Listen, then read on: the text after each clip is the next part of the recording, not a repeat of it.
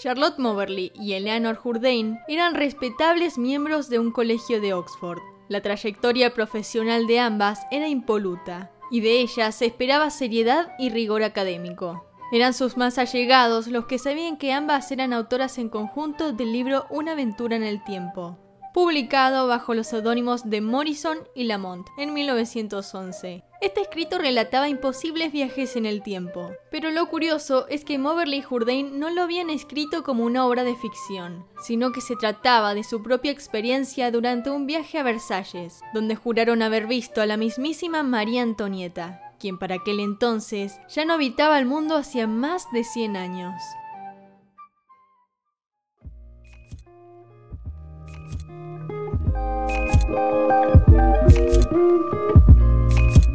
Mi nombre es Ana y esto es Crónicas del Cosmolibros, un podcast donde hablo del vasto universo literario, sus escritores y sus lectores.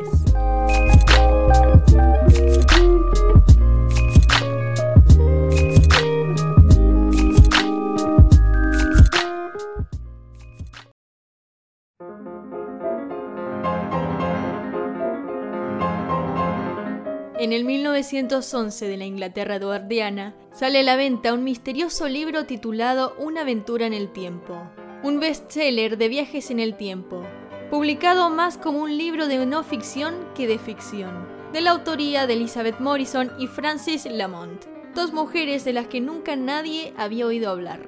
Y tenía sentido, sus nombres no eran otra cosa que seudónimos para resguardar su identidad.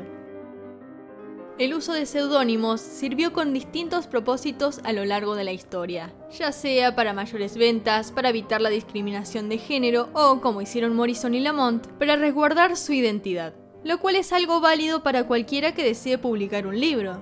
Pero en este caso, resguardar la identidad de las autoras era algo vital para sus vidas privadas, porque la idea de los viajes en el tiempo, propuestos con tal seriedad, era completamente descabellada.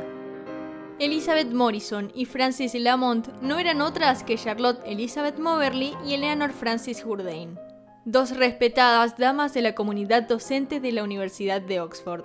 Charlotte Moberly, a fines del siglo XIX, se convierte en la directora del Colegio de Mujeres St. Hugh's Hall, en la Universidad de Oxford. Su cualificación para el puesto era intachable. No había recibido estudios universitarios, ya que no era muy común en mujeres por el momento, pero sí había tenido una buena educación desde ese hogar con una institutriz y su madre. En el colegio conoce a Leonor Jourdain, que primero es alumna suya y luego colega, cuando varios años más tarde, Charlotte la recomienda para el puesto de vicedirectora de St. Hugh's Hall en 1901. Eleanor, a diferencia de Charlotte, sí contaba con estudios universitarios, los cuales habían sido avalados desde su hogar, perteneciendo así a la primera generación de mujeres en alcanzar estudios universitarios en Inglaterra. Cuando Charlotte ofrece a Leonor el puesto, ambas acuerdan realizar un viaje a Francia para evaluar su compatibilidad antes de tomar una decisión. Pocos sabían que además de viajar a otro país, viajarían en el tiempo.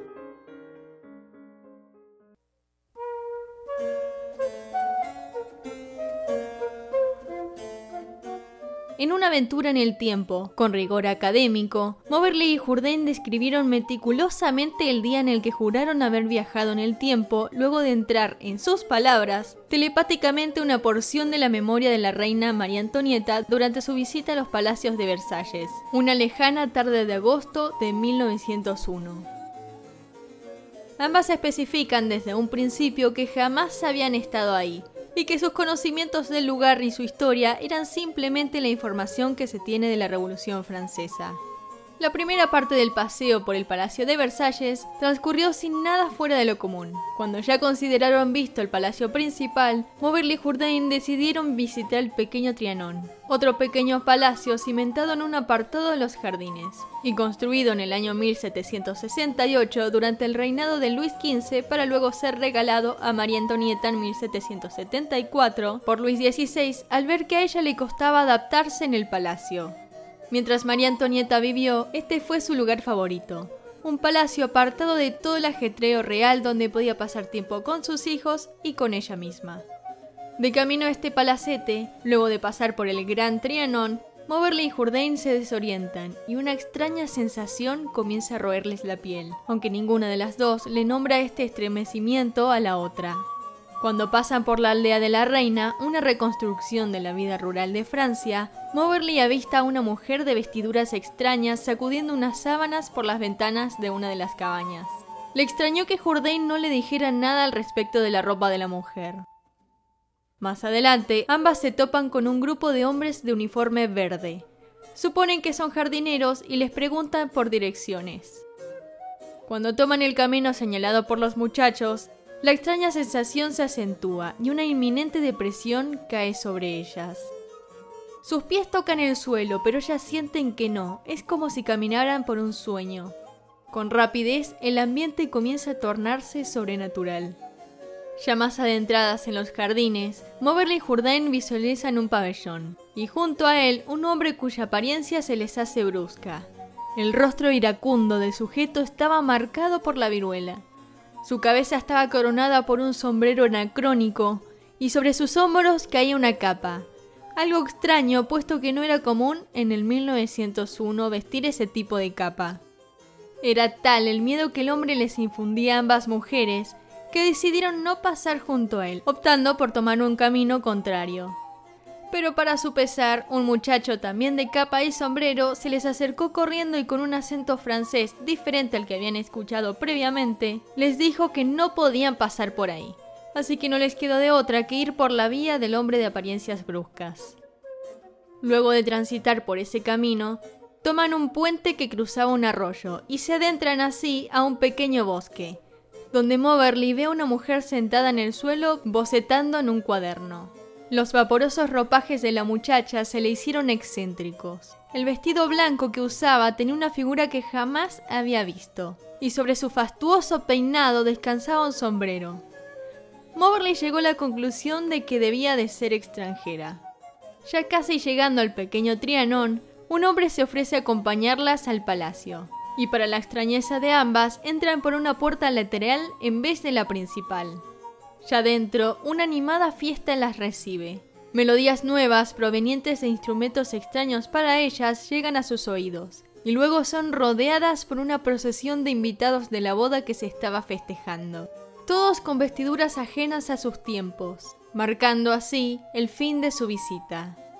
Luego, por dar por terminado el paseo al complejo de Versalles, Moverly y Jourdain se retiran para ir a tomar el té, sin conversar sobre las extrañas sensaciones y experiencias que acababan de vivir. No hablarían del tema sino hasta varios meses después, cuando en noviembre Moverly le pregunta a Jourdain, rememorando aquel viaje, si no le parecía que el pequeño Trianón estaba embrujado, a lo que Jourdain, sin dudarlo, le responde que sí. Parecía ser que ambas habían estado dándole vueltas a la situación por todo ese tiempo, pero temían que solo fuera un parecer propio de cada una. Moverly y Jourdain afirmaron haber sentido una extraña depresión al transitar por los jardines, pero luego ambas se sorprenden mutuamente con las discrepancias de la historia de cada una. Era como si hubieran visitado el lugar en momentos diferentes, Jourdain aseguraba no haber visto varias cosas que Moverly sí vio, incluyendo la dama bosquejando en el bosque o la mujer agitando enérgicamente la sábana. Cuando para Moverly habían sido más que evidentes, no había forma de que su compañera no las hubiera visto. Resuelven entonces escribir cada una su experiencia personal para luego compararlas. Las narrativas finales no difirieron en las sensaciones extrañas, pero sí en los elementos que una vio y la otra no. Ninguna de las dos puede dejar de lado esta rara experiencia, así que se vuelcan en una minuciosa investigación para encontrar alguna respuesta plausible. Pero sus averiguaciones solo terminan por dejarlas aún más perplejas. Moverly en determinado momento descubre que el día en el que fueron a Versalles, el 10 de agosto, fue el mismo día del asalto a las Tullerías, la insurrección que le dio punto final a la familia real 109 años atrás. Jourdain, por su parte, conversa sobre los eventos vividos con una amiga de Francia, que le dice que el acento del muchacho que se les acercó en Versalles era austríaco, y además le comenta que el pequeño Trianón era famoso por sus avistamientos espectrales. Muchos aseguraban ver el fantasma de María Antonieta recorriendo los jardines en determinados días. Moverley toma ese camino, el del fantasma de María Antonieta, y navegando por los libros de historia encuentra una pintura de la reina de Bert Müller, donde para su sorpresa reconoce a la mujer que vio en Versalles. Incluso la ropa era idéntica. Más tarde, al compartir sus pesquisas con Jourdain, ambas comienzan a considerar haber viajado en el tiempo, o no menos descabellado, haber ingresado de alguna forma a las memorias de María Antonieta. Ante esta posibilidad paranormal, las damas acuden a la respetable Sociedad para la Investigación Psíquica, o SPR por sus siglas en inglés una organización sin fines de lucro creada en 1882 por un grupo de académicos y cuyo objetivo era proveer investigaciones científicas a sucesos paranormales. Sin embargo, no se mostraron abiertos a aceptar el caso de Moverly Jourdain por falta de evidencias. Pero esta negativa no les bastaría para rendirse, porque a partir de ese momento se embarcaron en una obsesiva y rigurosa investigación, a la cual le dedicarían los siguientes 10 años de su vida. Poco tiempo después de iniciar la investigación, el 2 de enero de 1902, Jourdain vuelve a Versalles, donde aquel extraño sentimiento de la primera vez regresa. Pero eso no sería lo único fuera de lo común, porque durante esa segunda visita se llevó la sorpresa de que ya nada era como lo había vivido aquella primera vez en agosto. Las distancias habían cambiado como por arte de magia. Ya no había rastros del arroyo y el bosque que alguna vez cruzó junto a Moverly, y tampoco el pabellón donde estaba el hombre de la capa. Era como estar en un lugar completamente diferente. ¿Cómo era posible que tantas cosas hayan cambiado en un periodo de tiempo tan reducido? Y eso no sería todo. Conforme la investigación avanza, las cosas parecen alejarse cada vez más y más de la realidad que habitaban descubren que el pabellón que vieron alguna vez existió, pero ya a mitades del siglo XIX comienza a figurar en mapas como ruinas, desapareciendo por completo en el tiempo. En cuanto al arroyo y el bosque, se cercioran de que también existieron, pero ya luego fueron removidos de los jardines, dejando de existir en el siglo XIX. Los elementos estructurales no son las únicas cosas que dejan sorprendidas a Moberly Jourdain sino que también los personajes con los que se cruzaron. En unos libros dedicados a la investigación encuentran descripciones de uno de los miembros de la corte, un hombre marcado por la viruela, el mismo que habían visto junto al pabellón. Se trataba del conde de Boudreville, quien por algún tiempo había sido confidente de la familia real para luego traicionarlos. Por otra parte, el muchacho de acento austríaco podría haber sido Alexandre Charpentier, un mensajero real de la época. Dos años después de la visita en el solitario de Jourdain, vuelve el 4 de julio de 1904, pero ahora con Moverly, para comprobar juntas que todo lo que alguna vez vieron pudo haber sido un espejismo.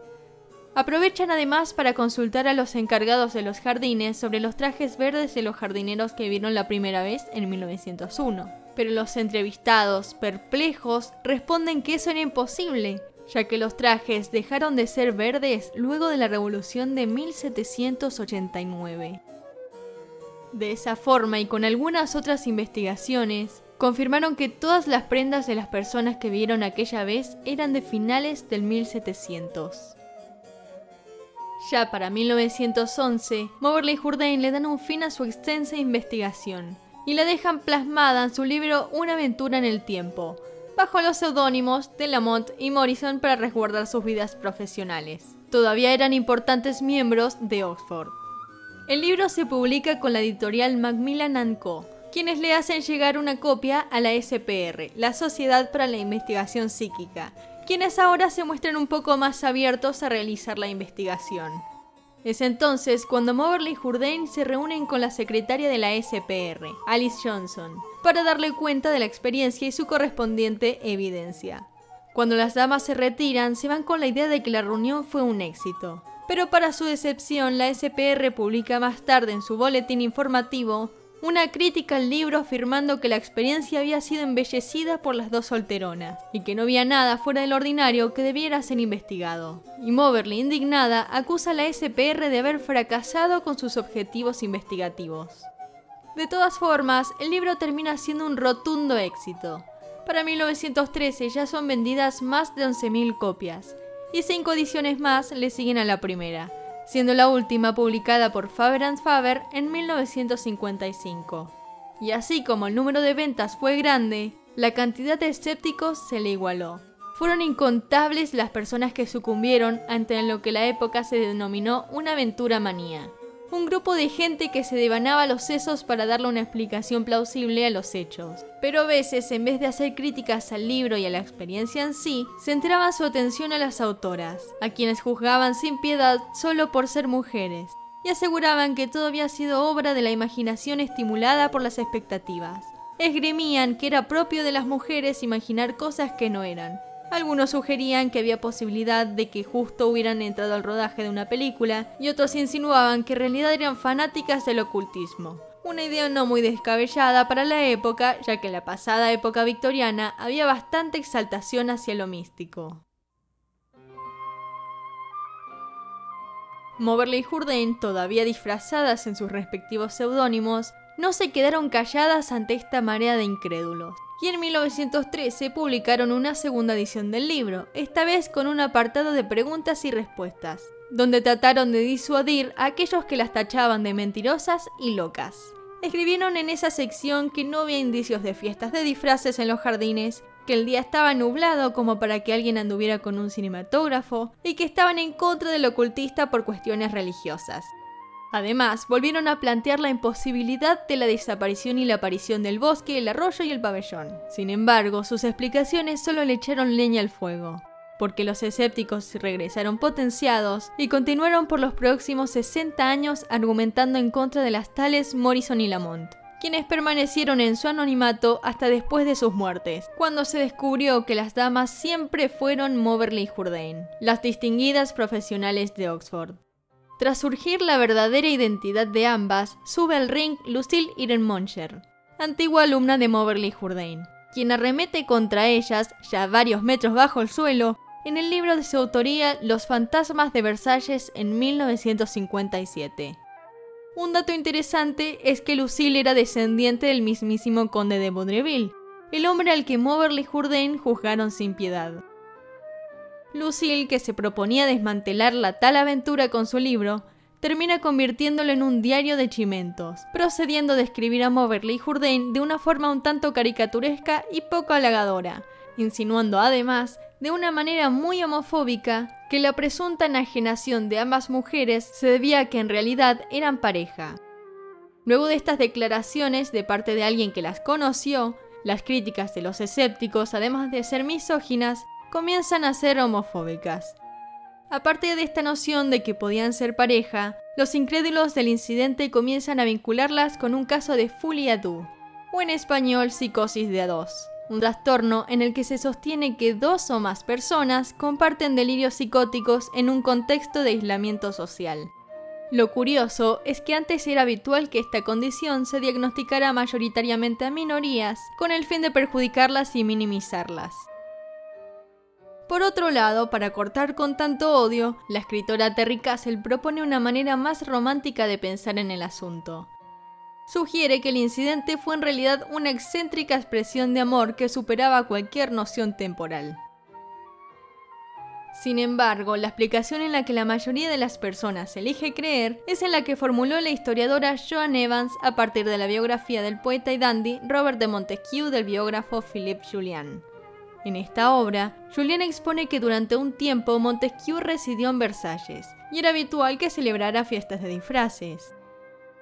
Joan Evans, valiéndose de esta teoría, supone que Moberly y Jourdain entraron sin querer al ensayo de una de las fiestas de Robert de Montesquieu y que todas las personas que vieron eran en realidad amigos de él.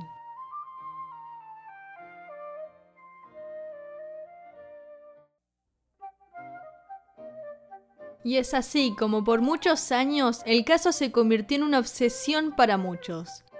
No era cuestión de creer o no, era cuestión de probarlo como una construcción de las quimeras de la mente. El libro que Mobley y Jourdain escribieron relatando su aventura a lo mejor no logró su cometido de comprobar los eventos de aquella tarde en Versalles, pero sí evidenció los prejuicios sociales de la época por las formas en las que los escépticos basaron sus críticas. Aún así, sea real o no, elijas creer o no, una aventura en el tiempo se lee como un libro fascinante y bien construido. una especie de trabajo académico sobre el día en el que Moberly y Jourdain juraron viajar en el tiempo y ver a la mismísima María Antonieta.